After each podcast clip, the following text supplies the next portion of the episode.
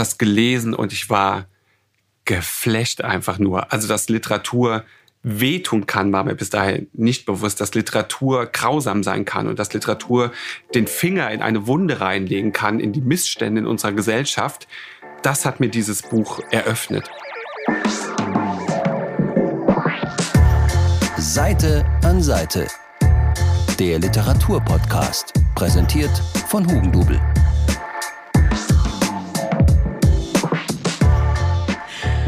Hallo und herzlich willkommen zu einer neuen Folge von Seite an Seite. Ich bin Andrea und heute ist Florian Valerius bei mir zu Gast. Ihr kennt ihn als den literarischen Nerd bei Insta, wo er 26.000 Followern regelmäßig Bücher empfiehlt. Er ist damit einer der einflussreichsten Bookfluencer Deutschlands. Du moderierst ja selbst viele Veranstaltungen und Livestreams und sprichst dabei mit den AutorInnen der Stunde. Aber heute ist alles anders, denn heute interview ich dich. Hallo Flo, schön, dass du da bist.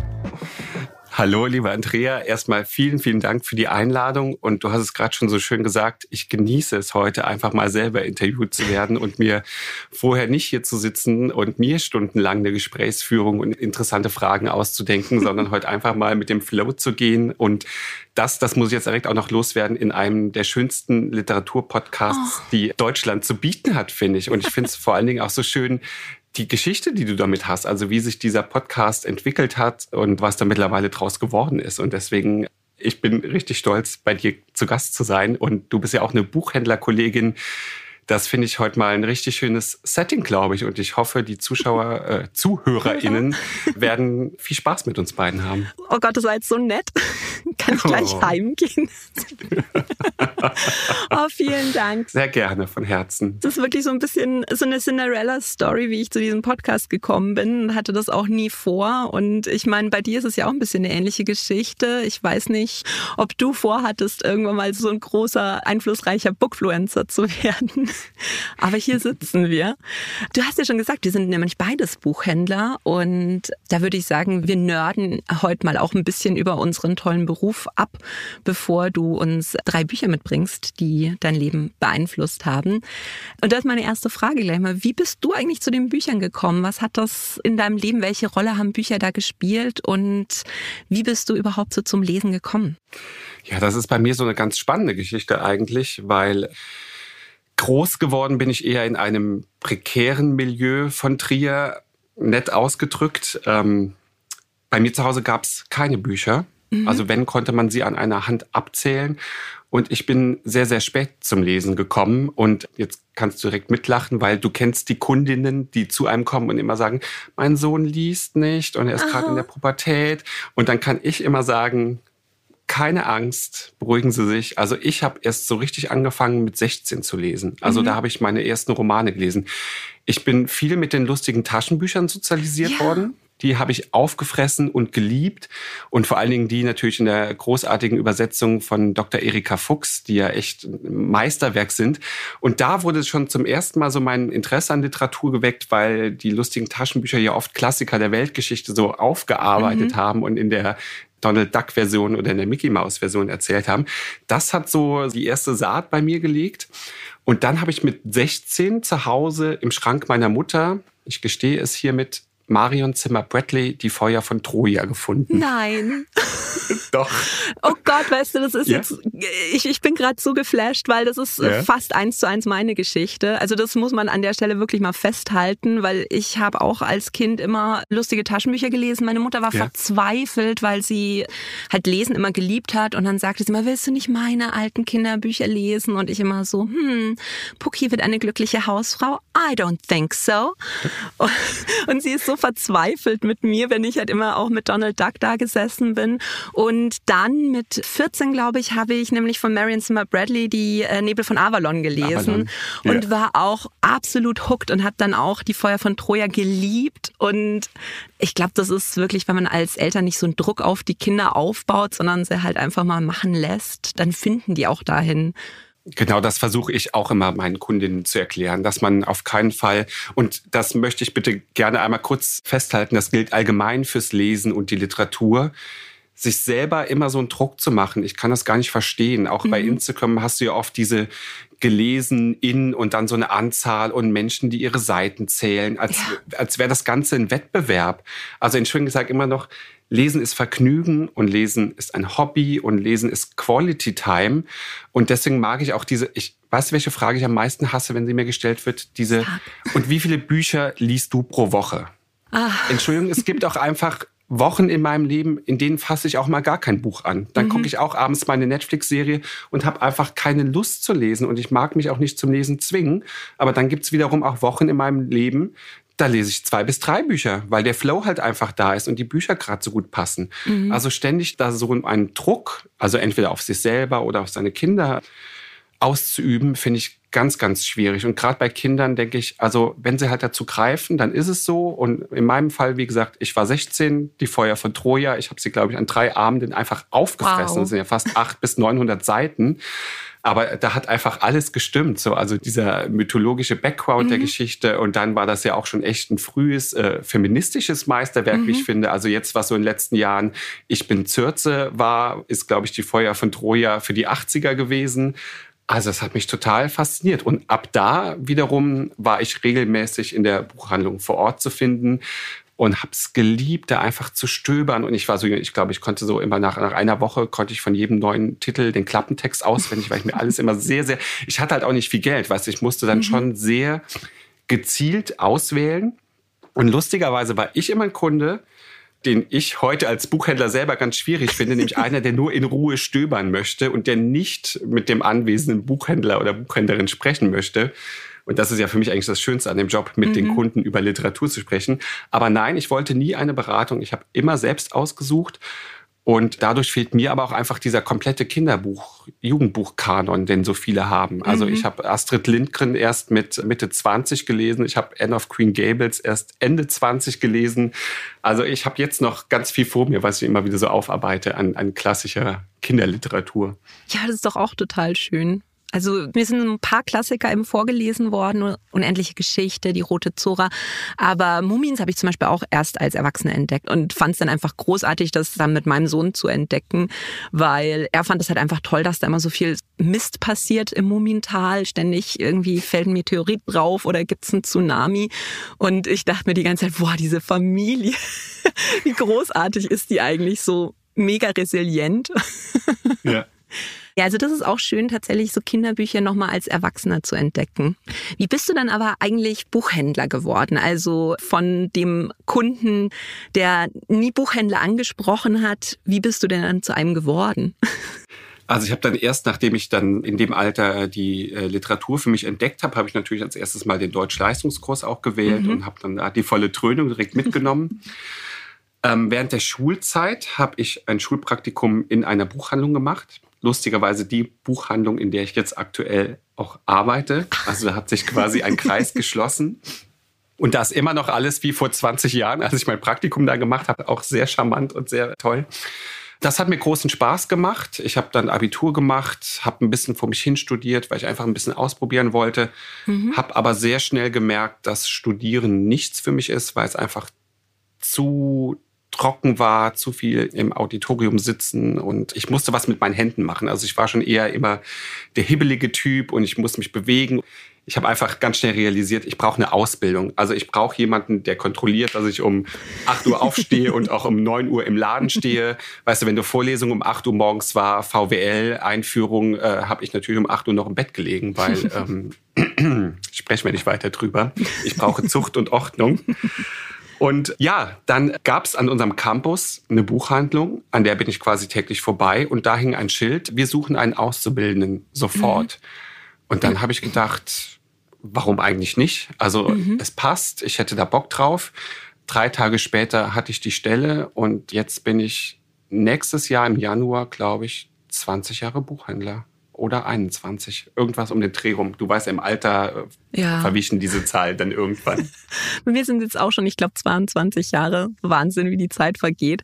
Ja. Jetzt haben wir aber die Möglichkeit, wenn wir gerade zwei Buchhändler sind, die zusammensitzen, mal so ein bisschen auch mit Vorurteilen aufzuräumen, was diesen Beruf angeht, weil was ich halt immer noch ganz oft höre ist, boah, da muss man den ganzen Tag nichts anderes machen als da sitzen und lesen. Wenn ich eins in 20 Jahren Buchhandel noch nicht gemacht habe, ist es in der Buchhandlung zu lesen. Also vielleicht mal ein Bilderbuch durchgeblättert, mal in ein Bildband reingeschaut. Mhm und mir 5000 Mal schon vorgenommen, heute liest du mal irgendwas an und dann passiert halt einfach das reale Leben. Also ich wünschte, es wäre so. Ich weiß nicht, ob es jemals so war in irgendeiner Buchhandlung. Aber ja, das Einzige, was man nicht tut, ist lesen. Und das unterschätzen auch viele, dass wir ja in unserer Freizeit lesen. Und das ist mhm. ja so verrückt, dass wir unseren Job nach Feierabend mit nach Hause nehmen und diesen Job ja auch anders gar nicht machen könnten. Also wenn wir nicht lesen, sind wir keine guten Buchhändler. Also ähm, das ist vielen, glaube ich, auch nicht bewusst, dass wir eigentlich so 24 Stunden am Tag Buchhändler sind. Ja gut, ein bisschen Schlaf ist erlaubt, aber. Ja, ein bisschen. Jetzt bist du aber nicht nur eben in der Buchhandlung tätig, sondern man kennt dich halt vor allen Dingen als Influencer, gerade auf Instagram. Wie hat denn das angefangen? Ja, das ist lustigerweise auch eine Geschichte, die ein bisschen verknüpft ist mit einem der Autoren, den ich heute dabei habe. Mhm. Dann hole ich jetzt schon mal kurz ein bisschen weit aus. Ähm, in der ersten Woche meiner Ausbildung war ich im sogenannten Wareneingang. Da packt man morgens die Ware aus, die geliefert wird. Und mir fiel ein Buch in die Hände von Haruki Murakami und das war Tanz mit dem Schafsmann. Mhm. Ich habe dieses Buch direkt gekauft, mitgenommen, gelesen und habe einen großen Grundstein für mein Leben gelegt, nämlich ich habe die japanische Literatur kennengelernt und lieben gelernt. Also im, im Laufe der Jahre habe ich fast alle Bücher von Haruki Murakami gelesen und auch alle anderen japanischen AutorInnen, die im Laufe der letzten Jahre, glaube ich, auf den Markt gekommen sind. Und so wuchs meine Sehnsucht nach Japan halt immer mehr. Und glaube ich, nach drei Jahren hatte ich endlich genug Geld zusammen und bin dann mit meiner besten Freundin nach Tokio geflogen, wirklich. Mhm. Und ähm, war eine Woche dort und war einfach nur geflecht und und das war genau so, wie ich es mir erträumt habe. Und all die oh. Menschen, die ich da in der, in der U-Bahn sitzen sehen habe, dachte ich, okay, also das sind jetzt auch wirklich diese Murakami-Protagonisten, diese einsamen Männer, die jetzt nach Hause fahren und Spaghetti kochen und dabei eine, eine Wagner-Oper hören, wie bei mhm. Mr. Aufziehvogel. Und dann kam ich wieder nach Hause und hatte auf meinem Handy gefühlt 5000 Bilder und habe mich gefragt, was macht man jetzt mit diesen Bildern? Und dann kam mir die App Instagram in den Kopf und ich hatte so einen Abend, wo mir so komplett langweilig war. Und dann musste man sich einen Benutzernamen aussuchen. Und ich schaute auf mein Bücherregal und dachte, hm, Tokio-Bilder schön und gut, aber vielleicht ist das ja ein Ort, um über Bücher zu sprechen. Und äh, mhm. dann war auf einmal der literarische Nerd da, so habe ich mich genannt. Ich habe ein Foto von meinem Bücherregal gemacht, das als erstes gepostet und ähm, der Rest ist Geschichte, sozusagen. Jetzt empfiehlst du ja Bücher aber wirklich auf allen möglichen Kanälen. Also du hast zum Beispiel auch mit Mareike Fallwickel ein Buch äh, Leseglück geschrieben, wo eben auch Bücher empfohlen werden. Du machst es auf Insta und auch in verschiedenen Podcasts, wie, wie heute eben auch bei mir. Wie fühlt sich das aber für dich an, mit dieser Last auf deinen Schultern zu leben, dass sich so viele Leute immer auf deine Buchtipps verlassen? Das ist mal eine gute Frage, die mir noch nie jemand gestellt hat, ehrlich gesagt.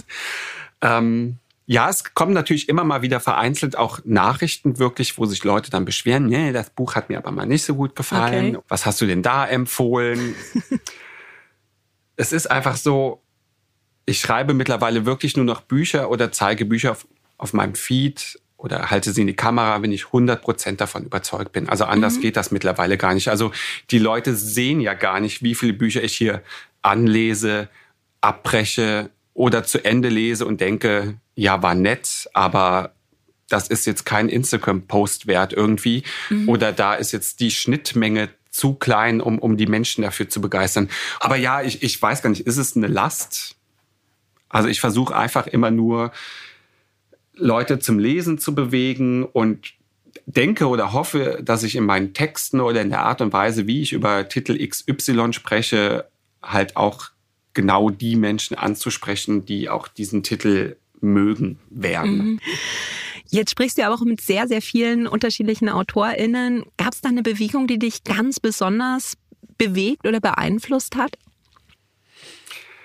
Also ich habe so ein Glück, dass die Menschen, die mich anschreiben und mir diese Gespräche vorschlagen, dass da bisher immer so ein gutes Gespür war und dass ich mittlerweile so viele tolle Menschen getroffen habe und mit Menschen gesprochen habe, dass es mir fast jedes Gespräch eine Herzenssache war. Und es ist fast gemein ist, da jetzt Sachen rauszupicken. Aber was ich wirklich erwähnen möchte, das war das Gespräch mit Benedikt Welz. Mhm. Ich hatte vor diesem Gespräch, also vor der Anfrage zu diesem Gespräch, ich habe keinen Benedikt Welz in meinem Leben gelesen. Mir war der Hype immer viel zu groß und ich dachte so, und das ist jetzt richtig böse, ich dachte, ach, das ist doch ein richtiger Pillow Crier, so ein Typ, der nach dem Sex weint und der viel zu emotional und ist und war, hatte echt böse Gedanken in meinem Kopf. Und dann kam die Anfrage von Hugendubel und dann dachte ich so, okay, das ist jetzt mal deine Chance. Und dann habe ich zuerst vom Ende der Einsamkeit gelesen mhm. und war echt schon geflasht und Lügen gestraft. Und dann habe ich Heartland gelesen, was ich persönlich ja noch besser finde als vom Ende der Einsamkeit, weil er da so viel bei mir getriggert hat. Dann kam der Tag, wir beide hatten dann ein Vorgespräch über Skype und war auf einmal so aufgeregt, weil ich dachte, um Gottes Willen, in fünf Minuten wirst du mit Benedikt Welz sprechen. Die halbe deutsche Nation würde einen rechten Arm dafür geben, um mit diesem Mann äh, mal zu quatschen. Und nach zwei Minuten mit Benedikt Welz war ich so dermaßen verliebt in diesen Typen und habe einfach nur gedacht, äh, kann ich bitte jetzt direkt Hugendubel zuschalten und wir können dieses Gespräch direkt streamen, weil unsere Stunde Vorgespräch schon so toll war oh. und dieser Mann einfach so ein netter, herzensguter Mensch ist, der mhm. sich auch so viel Gedanken über sein Schreiben und seine Bücher macht und da wirklich so viel dahinter steckt. Und dann die Live-Stunde mit ihm, die wir auch ordentlich überzogen haben, ähm, ach, die war einfach nur großartig. Und ich habe selten so viel, so viel Feedback danach bekommen, mhm. dass alle ZuschauerInnen so beglückt waren und die Chemie zwischen uns beiden so toll war, oh. ähm, dass ich da wirklich immer noch dran denke und denke, so ein toller Kerl. So, jetzt haben wir schon ganz viel Werbung für Benedict Wells Bücher gemacht. Ähm, ja, genau. Wir unterhalten uns jetzt dann gleich noch über drei Bücher, die dich im Leben geprägt haben. Aber vorher spielen wir noch Zwei Wahrheiten, eine Lüge.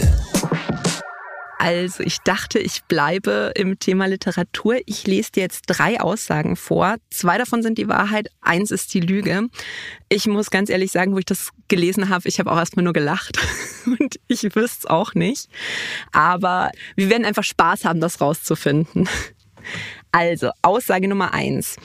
D.H. Lawrence kletterte gerne nackt auf Maulbeerbäume, um seine Fantasie anzuregen.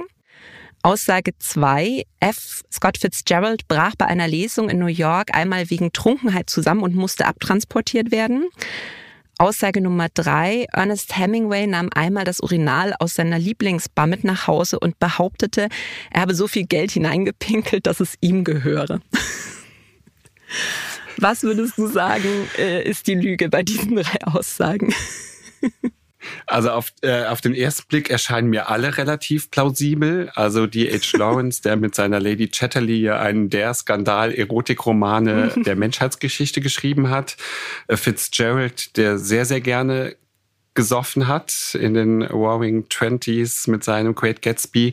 Ich würde am ehesten behaupten, die Geschichte von Hemingway ist eine Lüge. Es würde zwar auch irgendwie passen, weil er auch ziemlich abgedreht war, der Gute, aber sich jetzt gleich ein Urinal mit nach Hause zu nehmen, erscheinen mir die anderen beiden Aussagen doch irgendwie am plausibelsten.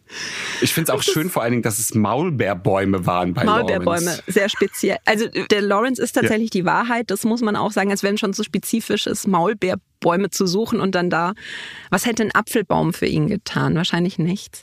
Ähm, aber tatsächlich äh, ist der Hemingway die Wahrheit. Man glaubt es kaum. Ich, ich oh. finde das eine Wahnsinnsgeschichte. Ich, ich wäre an diesem Tag gerne dabei gewesen, als er mit dem Urinal aus der Toilette kam und sagte, meins. Und dann die Frage, was hat er damit gemacht? Hat? An, an dieser Vorstellung ist so viel falsch. Also ähm, möchte es mir gar nicht vorstellen, ehrlich gesagt. Nein, also das ist tatsächlich die Wahrheit. Ernest Hemingway hat sich ein Urinal aus seiner Lieblingsbar mit nach Hause genommen, weil er behauptet hat, er hat da schon genug Geld hineingepinkelt. Aber wenn man es jemandem zutraut, dann Hemingway, oder? Definitiv. Also wie gesagt, deswegen, ich fand alle drei Aussagen jetzt wirklich äh, richtig plausibel. Aber ein Urinal jetzt direkt mit nach Hause zu nehmen, also wenn er sich ein Stück von der Theke mitgenommen hätte, weil er gesagt hat, da habe ich so viel Schnaps in meinem Leben drüber verschüttet im Suffkopf, ähm, weißt du, und dann hätte man so ein schönes Stück Holz zu Hause gehabt, das man sich an die, an die Wand gehängt mhm. hat. Aber ja, dann hat er sich jetzt offensichtlich ein Urinal zu Hause an die Wand gehängt. Ja, warum nicht? Ich hoffe, es war sachgemäß installiert danach. oh Gott. Oh, bleiben wir mal bei den Klassikern, nämlich das erste Buch, das du mitgebracht hast, ist Alice im Wunderland von Lewis Carroll. Das ist ja ein Buch, das halten mhm. eigentlich mhm. ziemlich viele für ein Kinderbuch, aber es ist ja eigentlich sehr viel mehr als das. Oh ja. Für alle, die es noch nicht gelesen haben, darfst du gerne erzählen, worum es geht? Meine erste Frage eigentlich wäre, hattest du es vorher auch schon gelesen oder hast du es jetzt für die Sendung zum ersten Mal gelesen? Nein, ich hatte es tatsächlich vorher schon gelesen, mhm. aber ich habe es auch erst als Erwachsene gelesen. Ich bin als Kind mit dieser Zeichentrickserie groß geworden. Ja, ja und hatte auch die Kassetten, hatte dann aber mal die Kassette angehört, als ich Fieber hatte und hatte daraufhin einen Alice im Wunderland Fiebertraum weswegen ich so verwirrt war, dass ich es lange nicht gelesen habe und dann erst als Erwachsene wieder. Weil ich finde, das ist ja auch fast schon so ein mystisches Buch, das so ganz viele eigentlich aber auch gar nicht gelesen haben, sondern mhm. einfach so durch die Popkultur geprägt sind und Verfilmung XY gesehen haben oder halt die Anime-Serie gesehen haben in ihrer Kindheit. Die habe ich damals mhm. auch gesehen. Und so viele Versatzstücke und Bilder aus diesem Werk kennen. Aber ich glaube, die meisten haben es wahrscheinlich einfach gar nicht in seiner Gänze gelesen. Und das war so ein Buch, das habe ich kurz nach dieser Feuer von Troja-Geschichte dann mhm. auf einem Krabbeltisch lustigerweise gefunden. Das war damals die Inselausgabe von Enzensberger übersetzt mit den ganz klassischen Tennel-Illustrationen, mhm. die ich auch allen Einsteigern empfehlen würde. Dachte ich, okay, Alice im Wunderland, warum nicht? Und du musst dir wirklich vorstellen, ich saß dann abends im Wohnzimmer, meine Eltern auf der Couch, ich auf dem Sessel, habe dieses Buch gelesen und irgendwann haben meine Eltern nur noch geschaut, weil ich wirklich lauthals gelacht habe einfach, weil dieses Buch mhm. so dermaßen absurd und witzig und komisch ist. Und ja, muss ich eigentlich zum Inhalt viel sagen. Also es geht natürlich um Alice. Es wird sich heute noch gestritten, ob sie auf einer Bank mit ihrer Schwester sitzt oder ob sie am Ufer eines Flusses sitzt, also on the, the bank on a river irgendwie. Also man ah. ist sich einfach nicht sicher, wo genau sie sitzt. Und sie entdeckt dann das weiße Kaninchen und fällt in ein Loch und gerät so ins Wunderland. Und wie gesagt, diese Versatzstücke sind ja alle bekannt. Aber zum Beispiel diese Szene, über die ich so extremst lachen musste, da mhm. geht sie beim Crockett-Spiel spazieren mit einer Herzogin die ein Referat über, ich glaube, es sind Pfeffermühlen oder Salzmühlen, also so ganz absurd. Und diese Herzogin hat so ein riesiges Kinn, dass es Alice während der Konversation dauernd in die Schulter reinsticht. Und man bekommt so die Gedanken von Alice mit, die so hin und her gerissen ist zwischen dieser Autoritätsperson zuzuhören, die halt vollkommen Nonsens von sich gibt, mhm. aber davon abgelenkt zu sein, wie dieses Kinn ihr permanent in ihre Schulter reinsticht. Und ich finde, diese Szene ist so bezeichnend für so viele Momente in unserem Leben einfach teilweise. Das ist einfach, also das ist für mich eine der göttlichsten Szenen im ganzen Buch. Und ich finde einfach, da ist so viel bei diesem Buch. Also man beachtet dieses viktorianische England, in der es entstanden ist. In diesem England, wo alles in ein Korsett gesteckt war, wo alles so streng und hierarchisch war, ein Mädchen in dieses Wunderland fallen zu lassen, wo wirklich alles Kopf steht, wo alles einfach nur die pure Revolution ist für das, was damals im England Stand der Dinge war, das finde ich schon ziemlich genial. Und was ich auch so liebe, ich habe ja ungefähr 60 verschiedene Ausgaben hier stehen. Oh also ich sammle wirklich, seit ich 17 bin, jede mhm. Alice im Wunderland Ausgabe, die mir irgendwie in die Hände fällt. Und ich habe allein 70 verschiedene Ausgaben, dass dieses Werk über die Jahrzehnte und Jahrhunderte hinweg so viele Menschen inspiriert hat einfach. Mhm. Also ich habe hier eine Ausgabe liegen, die ist von Tove Jansson illustriert. Ich habe eine mhm. Ausgabe, die ist von Salvador Dali illustriert. Ich habe eine oh, wow. tolle englische Ausgabe, die von der japanischen Künstlerin Kusama illustriert ist. Mhm. Also dieses mhm. Buch gibt es auf der ganzen Welt und ich würde behaupten, so gut wie jeder kennt's. Ich finde, man muss sich einfach so dieses Stück Kindheit in sich behalten und einfach mal öfters zu diesem Buch greifen und eintauchen. Und was ich unbedingt auch erwähnen möchte, ist der zweite Teil, der ja relativ unbekannt ist, nämlich Alice mhm. hinter den Spiegeln. Wer zum Beispiel den berühmten Disney-Film kennt, der hat alle möglichen Versatzstücke aus beiden Teilen. Und was mich an dem zweiten Teil so fasziniert, ist, dass der sehr, sehr, sehr viel ernster ist als der erste Teil. Mhm. Also da geht's viel ums Altern und die Art und Weise, wie die Zeit fliegt der ist fast ein bisschen melancholisch, wenn man den so nach dem mhm. ersten Teil direkt liest. Und das fügt dem Ganzen nochmal so eine ganz, eine ganz tolle Note zu, finde ich einfach. Dass es halt auch nicht nur dieser absolute pure Nonsens und Spaß ist, sondern dass da auch nochmal so eine Ebene ist, die man so auch einfach fühlt, finde ich. Ja, ich muss auch sagen, dass ich tatsächlich hinter den Spiegeln lieber mochte. Wenn ich das jetzt sagen mhm. darf, oh Gott. Ja, darfst du, gerne. Ne, weil im ersten Teil, man fällt ja wirklich so von einer absolut absurden Situation in die nächste. Und, und ich war dann ganz oft beim Lesen immer so, hatte ich so dieses Gefühl, okay, ich, ich komme jetzt gerade gar nicht mehr mit. Was passiert hier eigentlich? Was wahrscheinlich auch einfach ein Stück weit beabsichtigt war. Und hinter den Spiegeln ist dann doch auch ruhiger. Und mhm. also das mochte ich wahnsinnig gern auch. Genau, also es gibt auch so bei Insel so ein schönes Doppelbändchen mhm. im Schuber. Das finde ich zum Einstieg äh, ganz gut geeignet. Dann hat man direkt beide Ausgaben. Hier hat so eine schöne englische Ausgabe. Aber hier jetzt, wie viel? 60, 70 Ausgaben? Wie kommst du da eigentlich ja. dran? Reist du durch die Welt, rennst in die nächste Buchhandlung und sagst, Alice im Wunderland. Das Sofort. Ist leider wirklich so. Ja. Mittlerweile wissen auch sehr viele Menschen in meinem Umfeld natürlich auch von meiner Leidenschaft.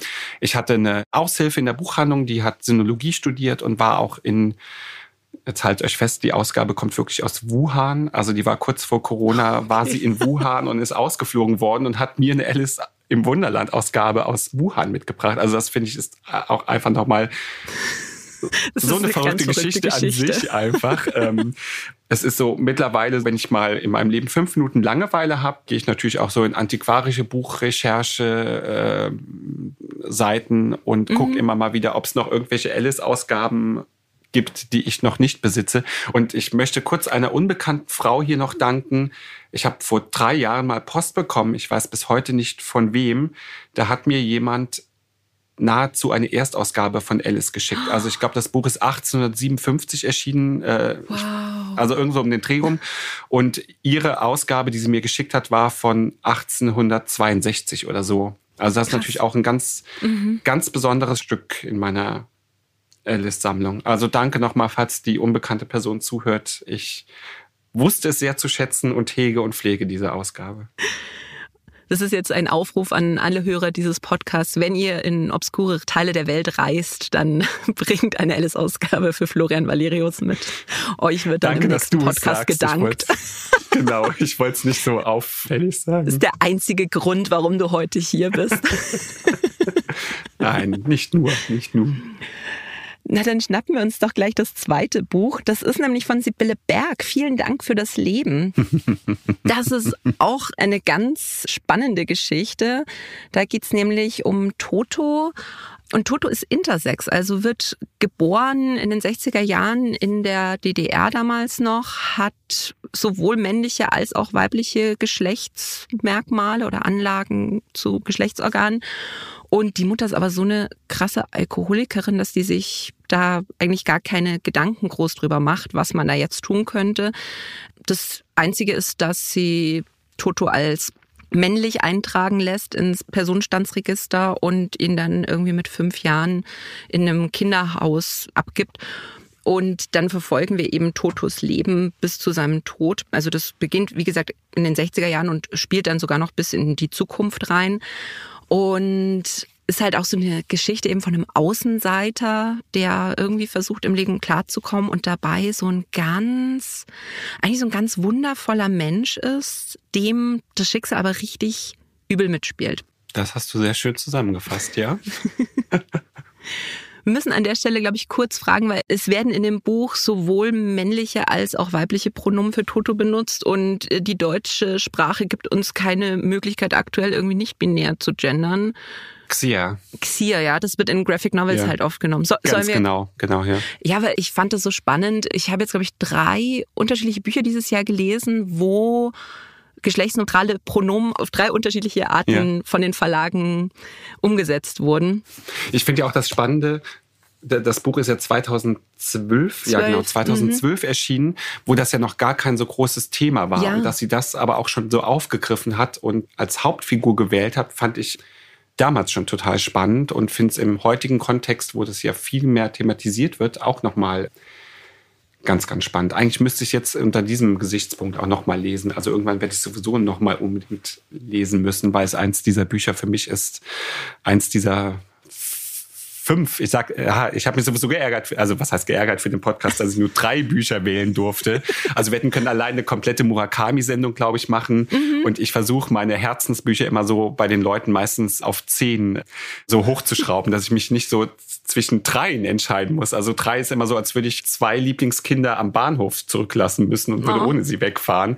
Und äh, ich habe echt lange überlegt, bevor ich meine finale Antwort-Mail an deine Kollegin geschickt habe, welche drei Bücher ich hier mitnehmen möchte. Wir können nachher noch eine Murakami-Show machen. Das Und äh, die drei Titel hätten vielleicht auch noch mal eine Woche später ganz anders ausgesehen. Mhm. Also da wäre einer vielleicht rausgefallen und stattdessen ein anderer reingekommen. Also es ist so. Aber also Bille Berg ist für mich einfach. Ich darf sie übrigens Bille nennen. Ich sage das oh. jetzt mal. Ähm, sie hat mich auch also mal als den Mann mit den schönen Lippen bezeichnet. Möchte oh. ich auch kurz erwähnen. ähm, ich liebe Bille Berg schon sehr, sehr lange. Also auch das war mhm somit die erste Literatur, die ich gelesen habe. Und ich weiß, da war ich 18. Und auch da hatte ich wieder auf einem Krabbeltisch ein Buch gefunden. Und ich gestehe, da war dann eher der Titel ausschlaggebend, warum ich es mitgenommen habe. Und das war Sex 2 von Sibylle Berg. Mhm. 24 Stunden im Leben einer Großstadt. Durchstreift sie diese Großstadt und zeigt die Menschen dort.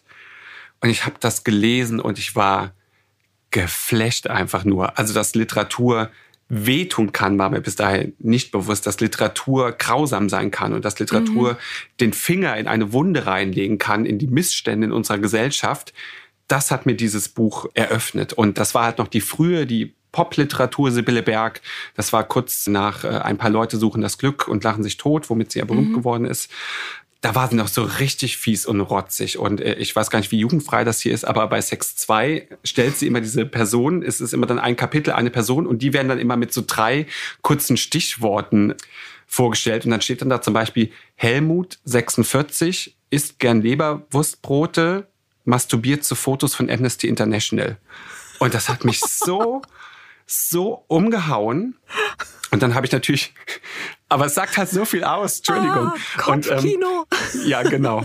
Und dann bin ich Bille immer treu geblieben. Ich habe mhm. alles gelesen, was sie veröffentlicht hat. Und warum ich immer vielen Dank für das Leben auswähle, als mein Lieblingsbuch von mir ist, da ist sie auf dem Höhepunkt ihres literarischen Können. Also mhm. da schreibt sie all diese grausamen, diese schrecklichen, diese schmerzhaften Dinge in solch wunderschönen Sätzen. Also ich habe jetzt noch auf meinem Handy in meinen Notizen, ich habe so viele Zitate aus diesem Buch mhm. mir rausgeschrieben, die dem Pessimisten in mir, und ich bin, auch wenn das oft bei mir nicht so rüberkommt, weil ich meistens gut gelaunt bin und drauf bin, habe ich doch ein tiefschwarzes Herz in mir und bin äußerst pessimistisch, wenn ich auf diese Welt blicke ist das einfach meine Bibel, weil sie mir einfach mhm. all das bestätigt, was ich denke. Und das Spannende an dem Ganzen finde ich einfach, die Art und Weise, wie sie diese Geschichte aufgebaut hat, nämlich, dass wir in der DDR anfangen und wie du eben schon gesagt hast, bis in die Zukunft gehen und mhm. dass sie diese Figur Toto gewählt hat, die sowohl Mann als auch Frau ist. Und sie einfach zeigt, es ist egal, in welcher Zeit du geboren bist. Es ist egal, ob du Mann oder Frau bist. Das Leben ist scheiße. Und so kann man es, glaube ich, runterbrechen. Aber das in solch wunderschönen Sätze, die ich mir am liebsten auf die Haut tätowieren lassen würde, das ist natürlich kein Buch, was du jedem in die Hand drücken kannst. Und du brauchst auch einen mhm. starken Magen dafür. Und man muss einiges ertragen und wird auch, glaube ich, echt wütend beim Lesen. Man wird traurig beim Lesen. Man, man kann das alles gar nicht glauben, welches Martyrium Toto da durchleben muss. Aber für mich steckt halt einfach leider sehr, sehr, sehr, sehr viel Wahrheit drin. Also ich muss jetzt an der Stelle tatsächlich gestehen, dass das mein erstes Buch von Sibylle Berg war. Ah, okay. Ja. Das ist aber das Schöne, weil manchmal, man kommt halt auch einfach nicht so dazu, irgendwie rutscht dann manchmal halt auch einiges auch durchs Raster. Und Sibylle Berg war so eine, die bei mir irgendwie immer ein bisschen durchs Raster gerutscht ist. Und durch den Podcast komme ich dann halt endlich dazu. Und ich hätte niemals gedacht, was mich in diesem Buch erwarten würde, wie wunder, wunderschön es geschrieben ist. Ja. Also es war, wie du sagst, ich habe mir dann auch ständig Zitate rausgeschrieben und fand so großartig. Und ich bin ja jemand, ich, ich schrecke eher vor Büchern zurück, in denen es so die Charaktere so ein Leid eigentlich erfahren müssen. Weil man muss halt sagen, mhm. Toto, es geht ja schon mal damit los, eben das von der Mutter nicht geliebt, dann ins äh, Kinderheim gegeben, dann dort gehänselt. Und das zieht sich durchs ganze Leben von der Heimleiterin als Teenager dann an so eine Bauernfamilie ja. eigentlich verkauft und dann irgendwie von so kommunistischen Opportunisten mehr oder weniger in den Westen entführt. Und, und das zieht sich durchs ganze Leben und Toto gerät halt tatsächlich immer an Leute, die ihm eigentlich nichts Gutes wollen. Und Toto ist aber halt so jemand, ich weiß nicht, da kommt dieser Satz, möchte eigentlich nichts vom Leben außer zu leben. Mhm. Aber er möchte nichts vom Leben. Das fand ich auch so einen wahnsinnig tollen Satz. Und diese Bewältigungsstrategie, die sich Toto halt überlegt, um in der Welt klarzukommen, ist einfach, dass für die Leute, auch wenn sie ihm gegenüber sich wahnsinnig ekelhaft verhalten, die Welt für diese Leute eigentlich zu ein bisschen besseren Ort zu machen, was auch so ein bisschen eine Selbstschutzmaßnahme ist, weil die Leute da nicht so sauer eben auf ihn bzw. sie sind. Und ich habe diese Figur so geliebt und es hat mir so viel Kummer bereitet, einfach zu sehen, wie viel, wie viel Negatives diese Figur erfährt. Hm. Und dann war aber auch tatsächlich einer meiner ersten Blicke, wann ist dieses Buch erschienen, weil das Thema Intersex hatte ich in der Literatur bisher nur bei Middlesex von Jeffrey Eugenides vorher. Ja, genau, ja. Und dann war es eben Jahr 2012 dann dachte ich mir, war das sind jetzt auch schon fast wieder zehn Jahre. Und die letzten Jahre hat sich ja doch auch einiges getan, auch für die LGBTQIA-Community. Glaubst du, dass das Buch, wenn es heute geschrieben worden wäre, immer noch so negativ wäre? Das ist eine gute Frage. Aber weil es Sibylle Berg ist, ähm, ja. Diese Frau ist einfach, das ist für mich so, so wie so eine griechische äh, Schicksalsgöttin, Prophetin, die so viele Dinge sieht und ihr müsst ihr auch unbedingt in den sozialen Netzwerken folgen, also sei es auf Facebook oder Twitter. Also sie beherrscht auch echt diese kurze Form und äh, ich liebe ihre Spiegelkolumnen und es ist einfach so, es ist eigentlich immer so bei ihr, finde ich, dass sie mir aus, aus tiefstem Herzen das ausspricht, was ich in mir denke oder fühle oder mhm. nicht, nicht fähig bin auszudrücken. Und deswegen da ist sie so eine Rampensau. Ich glaube, sie wird das Buch heute genauso schreiben. Wahrscheinlich. Könnte sein, ja. Ja. Man muss dazu sagen, es ist, also meine Redakteurin, die hat es abgebrochen, weil sie es so runtergezogen hat. Und ich fand es trotzdem, es ist ein Buch, was einen wirklich bewegt und traurig macht, aber ich fand es trotzdem so unfassbar schön. Ja. Darf ich da ein kleines Zitat draus vorlesen, damit die Leute, ja, wir sagen das jetzt schon so oft und das ist eins, ja. also das ist eins meiner ewigen Lieblingszitate. Ich werde es jetzt einfach vorlesen. Mach. Toto war glücklich. Sie konnte nicht wissen, wie es gewesen wäre, hätte sie von einem geliebt werden können. Aber es war müßig, darum zu trauern. Sie konnte auch nicht wissen, wie es gewesen wäre, in einer anderen Zeit gelebt zu haben, als ein anderer Mensch oder ein Tier. Man kann alle Möglichkeiten betrauern, die man nie gehabt hat, oder sich daran freuen, dass man kurz aufgetaucht ist aus der großen Dunkelheit der Unendlichkeit, die sonst immer herrscht, vor der Geburt und nach dem Tod. Ein kurzer Moment Licht, das ist doch viel. Oh. oh. Jetzt krieg ich schon wieder Tränen in die Augen. Ja, oh. oder? Schrecklich. So ist dieses Buch halt. Und es ist aber dauerhaft so. Also es ist wirklich ja. ein Zitat nach dem anderen, wo man sagt, muss ich mir aufschreiben oder wie du sagst, könnte ich mir auch stechen lassen. ja. Aber es ist wirklich, es ist wie so, wie so ein äh, Pasolini verfilmt Marquis de Sade, die 120 Tage von Sodom. Also es ist einfach so, es ist so ein permanentes Einschlagen auf, auf die Gefühle, auf die Emotionen. Es ist so, es ist so, es ist überhaupt keine Hoffnung da. Es ist einfach keine Hoffnung da. Und Toto schöpft aber eigentlich diese Hoffnung immer aus sich selbst, was ich so einen wahnsinnig starken Charakterzug fand. Also ja danke für diesen Buchtipp, weil wahrscheinlich wäre ich nie dazu gekommen, wenn ich jetzt nicht durch den Podcast sozusagen gezwungen gewesen wäre. Aber das war ein absolutes Vergnügen. Das freut mich doch. Wozu du mich nicht zwingen musstest, war dein letzter Tipp, nämlich haben wir gesagt, jetzt kommt die große Murakami-Show. Das fand ich nämlich lustig, weil du hast, glaube ich, versucht, dich so ein bisschen frei zu kaufen, vielleicht, weil in deiner ersten ja. Mail hieß und eigentlich alles von Murakami. Wahrscheinlich in der Hoffnung, dass ich dann irgendwie sage, ja, okay, ich habe ein oder zwei gelesen, dann reden wir über eins von denen. Aber ich habe geschrieben, ich habe auch alle gelesen, also du hast die freie Auswahl. Und dann hast du dich jetzt für die Pilgerjahre des farblosen Herrn Tazaki entschieden.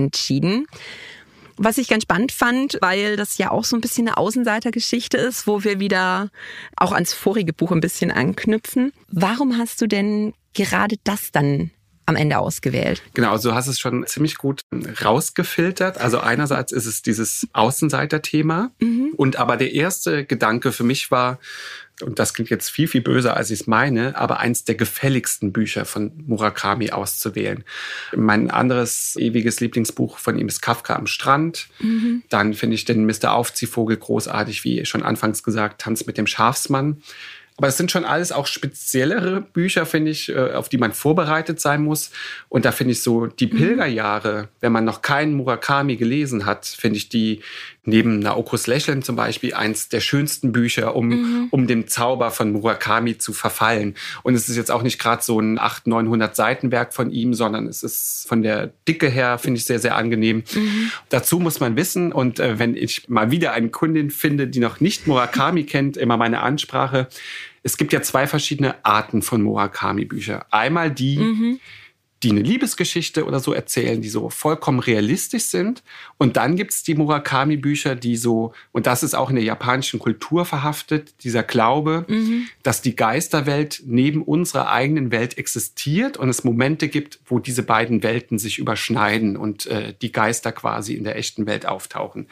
Und da finde ich, sind die Pilgerjahre zu 99 Prozent sehr, sehr realistisch und haben nur mhm. eine Sequenz, die ein bisschen ins Übersinnliche abdriftet und deswegen so ein guter Einstieg für die, die vielleicht so dieses Übersinnliche erstmal nicht mögen. Aber dazu muss ich auch sagen, weißt du, bei Murakami, da sprechen die Katzen, da regnet es Steine und er schafft es aber einfach, es so zu beschreiben, dass ich das überhaupt nicht in Frage stelle, sondern es ist einfach mhm. so. Die Katzen sprechen halt. Punkt. Es ist Murakami. Punkt. das ist bei mir tatsächlich auch ein Buch, wo ich sage, es ist nicht unbedingt jetzt mein Lieblingsbuch von ihm, aber wie du sagst, das ist einfach wirklich für einen Einstieg ein großartiges Buch. Und das ist tatsächlich auch ein Buch, was ich selber immer ganz gerne für Leute empfehle, die sagen, ja, ich habe auch gar nichts von dem gelesen, weil man halt eigentlich eine sehr realistische Geschichte mhm. hat, mit so einem kleinen abdrifte ins magisch-realistische, was aber, glaube ich, wirklich für jeden Leser völlig in Ordnung ist und weil man ihn so ein bisschen dadurch kennenlernt. Also müssen wir auch noch mal kurz erzählen, worum es geht. Möchtest du? Du kennst das ja wahrscheinlich. Also äh, wir BuchhändlerInnen ähm, wir haben ja schon so ein unglaubliches Gedächtnis, aber es ist halt schon lange her, dass, mhm. es, dass ich es gelesen habe. Und was ich halt immer zu jedem Zeitpunkt kann, ist meine Emotionen abrufen, die ich beim Lesen hatte. Aber so richtig viele Details könnte ich dir nicht mehr sagen. Also ich habe eben dann noch mal so eine etwas längere Inhaltsangabe gelesen und war dann auch noch mal erstaunt, was dann alles auch noch passiert ist. Also ich würde jetzt mal ganz kurz sagen, viel mehr muss man vielleicht auch gar nicht erzählen. Also es geht halt um Herrn Tazaki, der wie fast alle Murakami-Helden ein sehr einsames, ruhiges Leben führt, der eine neue Frau kennenlernt. Sarah war, glaube ich, ihr Name. Mhm. Und ihr erzählt er so von seinem Leben und vor allen Dingen von seiner Jugend, als er in einer Freundesklicke verhaftet war, die den besonderen Aspekt hatte, dass alle Freunde dieser Gruppe eine Farbe im Namen hatten, außer ihm. Weil sein Name mhm. bedeutet, glaube ich, farbenlos sogar, wenn ich mich jetzt so richtig irre. Und ähm, ich glaube, so sinngemäß. Ja, genau. Und dann beenden die alle die Schule und gehen zum Studieren. Und er ist eines Tages plötzlich nicht mehr in dieser Gruppe erwünscht. Also er bekommt eine Nachricht, mhm. sie möchten ihn nie wieder sehen, sie möchten keinen Kontakt zu ihm und er wüsste ja warum. Und er weiß es eben nicht und das ist so eine Sache, die wird ihn sein Leben lang begleiten und verfolgen, bis er halt angestoßen durch diese Frau sich auf eine ja, Pilgerreise begibt zu diesen mhm. alten Freunden, um denn nun herauszufinden, was damals passiert ist. Und ich bin jetzt so unsicher, inwieweit ich spoilen kann. Ich möchte natürlich nicht spoilen, damit hier auch noch ein paar Zuhörer in dieses Buch vielleicht auch lesen möchten. Ich kann nur sagen, weißt du, es gibt manchmal so Bücher, die, die liest du und die sind in Ordnung, die sind gut, die sind schön. Mhm. Und dann gibt es ein Ende, eine Auflösung, eine Conclusio, die dich so mitreißt, dass dieses Buch automatisch so um fünf Stufen höher rangiert auf einmal. Mhm. Und so ging es mir genau bei diesem Buch. Diese Erkenntnis, die am Ende dieses Buches steht. Und da, da verknüpfe ich auch so viel mit meinem eigenen Leben. Also, das ist schon mhm. für mich eine sehr persönliche Geschichte auch einfach. Also dieses, auch von anderen abgelehnt zu werden und irgendwo nicht reinzupassen und sich vielleicht zu fragen, warum man irgendwo nicht reinpasst. Mhm. Umso mehr hat dieses Ende, über das ich halt jetzt nicht sprechen möchte, weil es halt zu viel verraten würde, es hat mich so dermaßen mitgenommen und mir so die Augen auch geöffnet und mir einen anderen Blickwinkel verschafft, dass es für mich so ein großartiges Buch ist, dass ich es heute für diese Sendung halt wirklich ausgewählt habe. So, so viel dazu von mir. Ich wollte dich tatsächlich, dass du es erzählst, weil ich auch mir unsicher war, wie weit man bei dem Buch erzählen darf, ohne dass es spoilert. Das hast du jetzt äh, geschickt umgangen, ja. denke ich. Ich glaube, man kann sagen, dass man das Ende, dass man das schon aushalten muss, wenn Enden auch mal so ein bisschen ambivalent sind. Wenn sich jetzt nicht alles 100 Prozent auflöst. Eigentlich hätte ich großen Bock gehabt, mit dir über dieses Ende zu sprechen, weil jetzt, wo du es nochmal sagst, das war so ein Gedankengang, der mir, der mir vorher schon nochmal gekommen ist und das ist dass ich mit sehr vielen Menschen, die es gelesen habe, sehr oft und lange über dieses mhm. Ende gesprochen habe auch. Ja, ja, das machen wir dann das Ja, unbedingt. Mal. Wir bräuchten mal sowas wie so ein Alles gesagt Podcast. Einfach mal so, weiß ich nicht, 24 Stunden die ganze Pizza bestellen. Oh ja. Oh Gott, ich, ich bin dabei. Jederzeit. Weck hier keine Geister und setz oh mir keine ja. dummen Ideen in den Kopf. Äh, das wäre es eigentlich mal so. Äh, es gibt doch diese Challenges, 24 Stunden Reading Marathon ja. oder sowas. Da macht man einen 24 Stunden über Bücher reden Und dann holen wir uns noch geile Gäste dazu. An und ja. dann, oh Gott. Ja, dann reden wir auch über das Ende. Dann reden wir über alle Enden. Das wäre dann ganz am Schluss, wenn alle schon schlafen, reden wir über alle oh Enden, oh über die wir Gesprächsbedarf haben. Ausgezeichnet, ist das schon mal beschlossen? Man muss ja Ziele für die Zukunft haben, ne? Ausgezeichnet, so sind wir die nächsten Jahre schon in Planung. Finde ich gut. Immer Ziele haben. Ziele haben. Also für dich war es damals der Tanz mit dem Schafsmann. Genau. War damals dein Einstieg. Mein Erweckungserlebnis sozusagen. Für mich war es nämlich der Vorgänger, weil das ist eigentlich lose, ja. man sagen, der zweite Teil von Wilde Schafsjagd mhm. und das war mein erster Murakami. Das war damals noch diese ganz alte grüne Surkamp-Ausgabe. Ich, ich weiß nicht, ob du dich noch an die erinnerst. Die habe ich auch. Die habe ich auch. Ja, ich liebe sie. Ich auch. Und das hat eine Kollegin von mir im Pausenraum gelesen. Da war ich noch in der Ausbildung und dann hat sie das Buch nur mir wirklich so ins Gesicht gehalten und gesagt, du musst das lesen. Und ich so, ja, okay, gut. Und dann habe ich es gelesen. Das war wirklich das erste Mal, dass ich was in dieser Art gelesen habe. Und ich war so hooked. Und bei Tanz mit dem Schaf, man weiß ich noch, da war ich auch noch relativ jung, habe noch bei meinen Eltern gewohnt. Und das war wirklich ein Buch, was mich alle zehn Seiten so hat machen lassen. Ja. Und ich saß im Wohnzimmer. Mein Vater hat irgendwann gesagt, geh in dein Zimmer, ich ertrag dich gerade nicht, während du dieses Buch liest. Und ich, aber, aber, passiert so viel. Und ich stelle halt fest, Murakami ist so ein riesen Buchhändler-Liebling. Mhm. Ich kenne fast keine BuchhändlerInnen, die Murakami nicht auch irgendwie mögen. Was meinst du, woran liegt das? Ja, das ist eine gute Frage, weil ich habe, wie gesagt, eben mich ja noch mal ein bisschen auf unser Gespräch vorbereitet und habe dann auch, ich liebe es bei Perlentaucher, ähm, mir so immer so diese gesammelten mhm. Rezensionen auch noch mal durchzulesen. Da war ich wiederum andererseits erstaunt, wie viele Menschen aus dem Feuilleton Murakami offensichtlich so derartig hassen. Also da waren so viele Verrisse zu den Pilgerjahren zu finden, dass ich echt komplett erstaunt war mhm. und sich da so die Menschen dran scheitern. Ich glaube einfach, was diesen Zauber von Murakami ausmacht, ist einfach die Art und Weise, wie es geschrieben ist. Also man hat das Gefühl, man liest was ganz Großes, aber es, es ist wie, mhm. wie eine Zen-Meditation. Es ist wie, ja, als, als, als würde man gleichzeitig noch seinen Körper dabei reinigen. Also ich finde, das strahlt alles so eine Ruhe und einen Zauber aus. Und mhm. ich finde auch gerade für uns Europäer, sage ich jetzt mal, äh, diese asiatische Welt, die uns doch so fremd ist. Und ähm, wie gesagt, mich hat diese Beschreibung dieser Welt so sehr angemacht, dass ich sie sehen wollte. Und mhm. habe die Erfahrung gemacht, dass sie auch einfach so seltsam und verschlossen ist und sich für uns nicht erschließen lässt.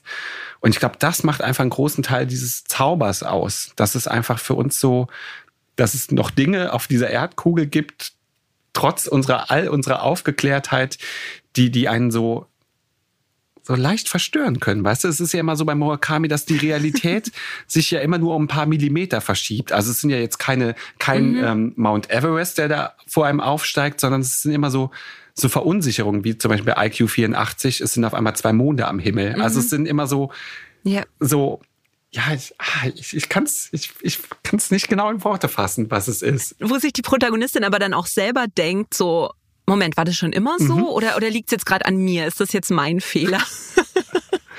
Und ich finde einfach, er, er, er beschreibt diese, diese Figuren, die da auftauchen. Also es sind ja wirklich leider oft diese Cis-Männer, die da halt äh, irgendwie die, die mhm. Rolle spielen.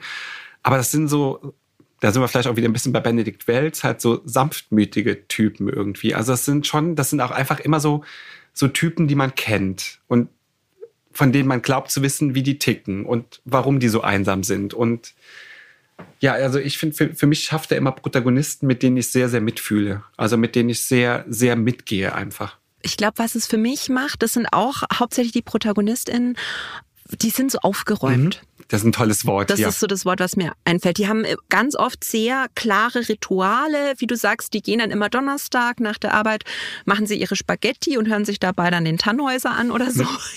Also das ist dann, die haben ihre ganz klaren Rituale, wo ich mir manchmal denke, eigentlich wäre ich gern auch manchmal so, dass ich sage, ach ja, und dann, weiß ich nicht, am Montag gehe ich abends noch ins Schwimmbad und schwimme da exakt so und so viele Bahnen und wasche dann meinen Körper auf exakt dieselbe Weise. Jeden Montag und jeden Dienstag mache ich dann das.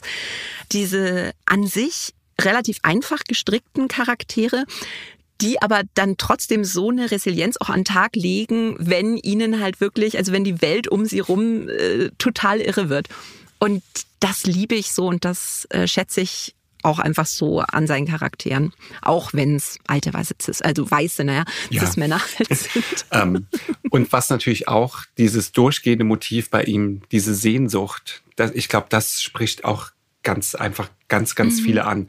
Und für mich ist, glaube ich, so, Murakami ist so ein bisschen Hesse halt auch einfach. Also ich glaube, was Hesse so in den 70ern war, ah. also das ist so, so ein Vergleich, den ich auch, wo ich oft mit Kundinnen drüber spreche, die in ihrer, also etwas ältere Damen jetzt in Anführungsstrichen, die in ihrer Jugend gerne Hesse gelesen haben, lesen auch gerne mhm. Murakami. Also, und da glaube ich, ist dieses verbindende Glied, diese Sehnsucht nach etwas.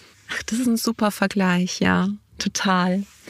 Ja würde sagen, dann heben wir uns den Rest des Gesprächs für unseren 24-Stunden-Podcast 2031 Also ich habe jetzt schon das Gefühl, ich könnte 48 Stunden mit dir sprechen und es wird nicht langweilig werden, ehrlich gesagt. Und wir haben ja jetzt erst über vier oder fünf Bücher gesprochen, also oh Gottes Willen. Und ich will gar nicht wissen, wie viele Bücher wir beide wirklich auch gelesen haben. Also ich meine, da sind wahrscheinlich noch, noch viel, viel mehr Parallelen. Also wie gesagt, Feuer von Troja. Stimmt. Also ich sag mal Entschuldigung. Oh Gott, und dann entdecken wir ja, das. Oh also das Gott, ich, da kommen wir nie wieder also raus liebe aus ZuhörerInnen, das war nicht abgesprochen, dass wir hier über die Feuer von Troja sprechen heute. Das möchte ich noch mal kurz erwähnen. Nee, tatsächlich nicht. Ja. Dann machen wir aber so als Rausschmeißer noch eine letzte Frage. Mhm. Und zwar, die finde ich eigentlich ganz schön. Wenn du einen Tag in einem beliebigen Buch verbringen könntest, welches Buch wäre das und was würdest du machen? Oh, Wow, die Frage habe ich auch noch nie gestellt bekommen. Also es gibt eigentlich nur ein Buch, in das man unbedingt gebeamt werden muss. Und da wirst du mir jetzt wahrscheinlich auch zustimmen. Und das ist Mariana Leki, was man von hier aus sehen kann. Was man von hier aus sehen kann. Entschuldigung, ja. wer möchte bitte oh, nicht in dieses, in Dorf im Westerwald, im Westerwald. Also Entschuldigung. Meine Güte, ja. Und da in die Buchhandlung gehen natürlich und vielleicht auch mal einen anstrengenden Kunden spielen, wie diese verrückte Frau, die immer wieder in die Buchhandlung kommt und über jedes Buch schimpft, was man ihr empfohlen hat. Oder vielleicht würde ich diese Person gerne mal empfehlen, aber sie würde eh wahrscheinlich am Ende drüber schimpfen. Aber ja, doch Mariana Leki. Ich würde gerne in dieses Dorf im Westerwald. Ja, da würde ich mitkommen vielleicht nicht unbedingt 24 Stunden, äh, nachdem Oma Selma einen Okapi-Traum hatte. Und wenn ihr wissen wollt, was es damit auf sich hat, müsst ihr dieses Buch lesen. Und ich würde gerne einen Kaffee mit dem Optiker trinken. Oh. Das ist eine der schönsten. Ich, ich liebe ja, dieses Buch ich auch. Ich liebe dieses so. Buch, ich liebe ja, den ich Optiker, ich liebe Selma, ich, ich liebe den Mönch. Es ist einfach. ein ganz, ganz großartiges Buch. Das ist jetzt ein schönes Schlusswort, finde ich. Also besser kann es kaum noch werden. Ja. Dann Flo, danke für das tolle Gespräch. Ich danke dir. Also wie eingangs schon gesagt, es war mir eine Ehre, es ist mir eine Ehre. Und wenn wir hier irgendwann ein Part zwei draus machen, ich bin jederzeit für dich da. Und ähm, Sehr gern. danke allen da draußen fürs Zuhören. Ich hoffe, unsere Begeisterung und unser Spaß ging ein bisschen über auf euch. Aber ich bin da ganz guter Dinge, glaube ich. Alle Buchempfehlungen findet ihr nochmal in den Show Notes und in der Hugendubel-App. Dort gibt es auch eine Liste mit den Lieblingsbüchern unserer Podcast-Gäste. Seite an Seite könnt ihr abonnieren auf Apple Podcasts, Spotify und überall da, wo es Podcasts gibt. Nächste Woche gibt es dann eine ganz besondere Folge zur Weihnachtszeit. In der spreche ich mit prominenten Gästen über die Bücher, die sie zu Weihnachten am liebsten verschenken. Bis zum nächsten Mal. Ich freue mich schon drauf. Ciao.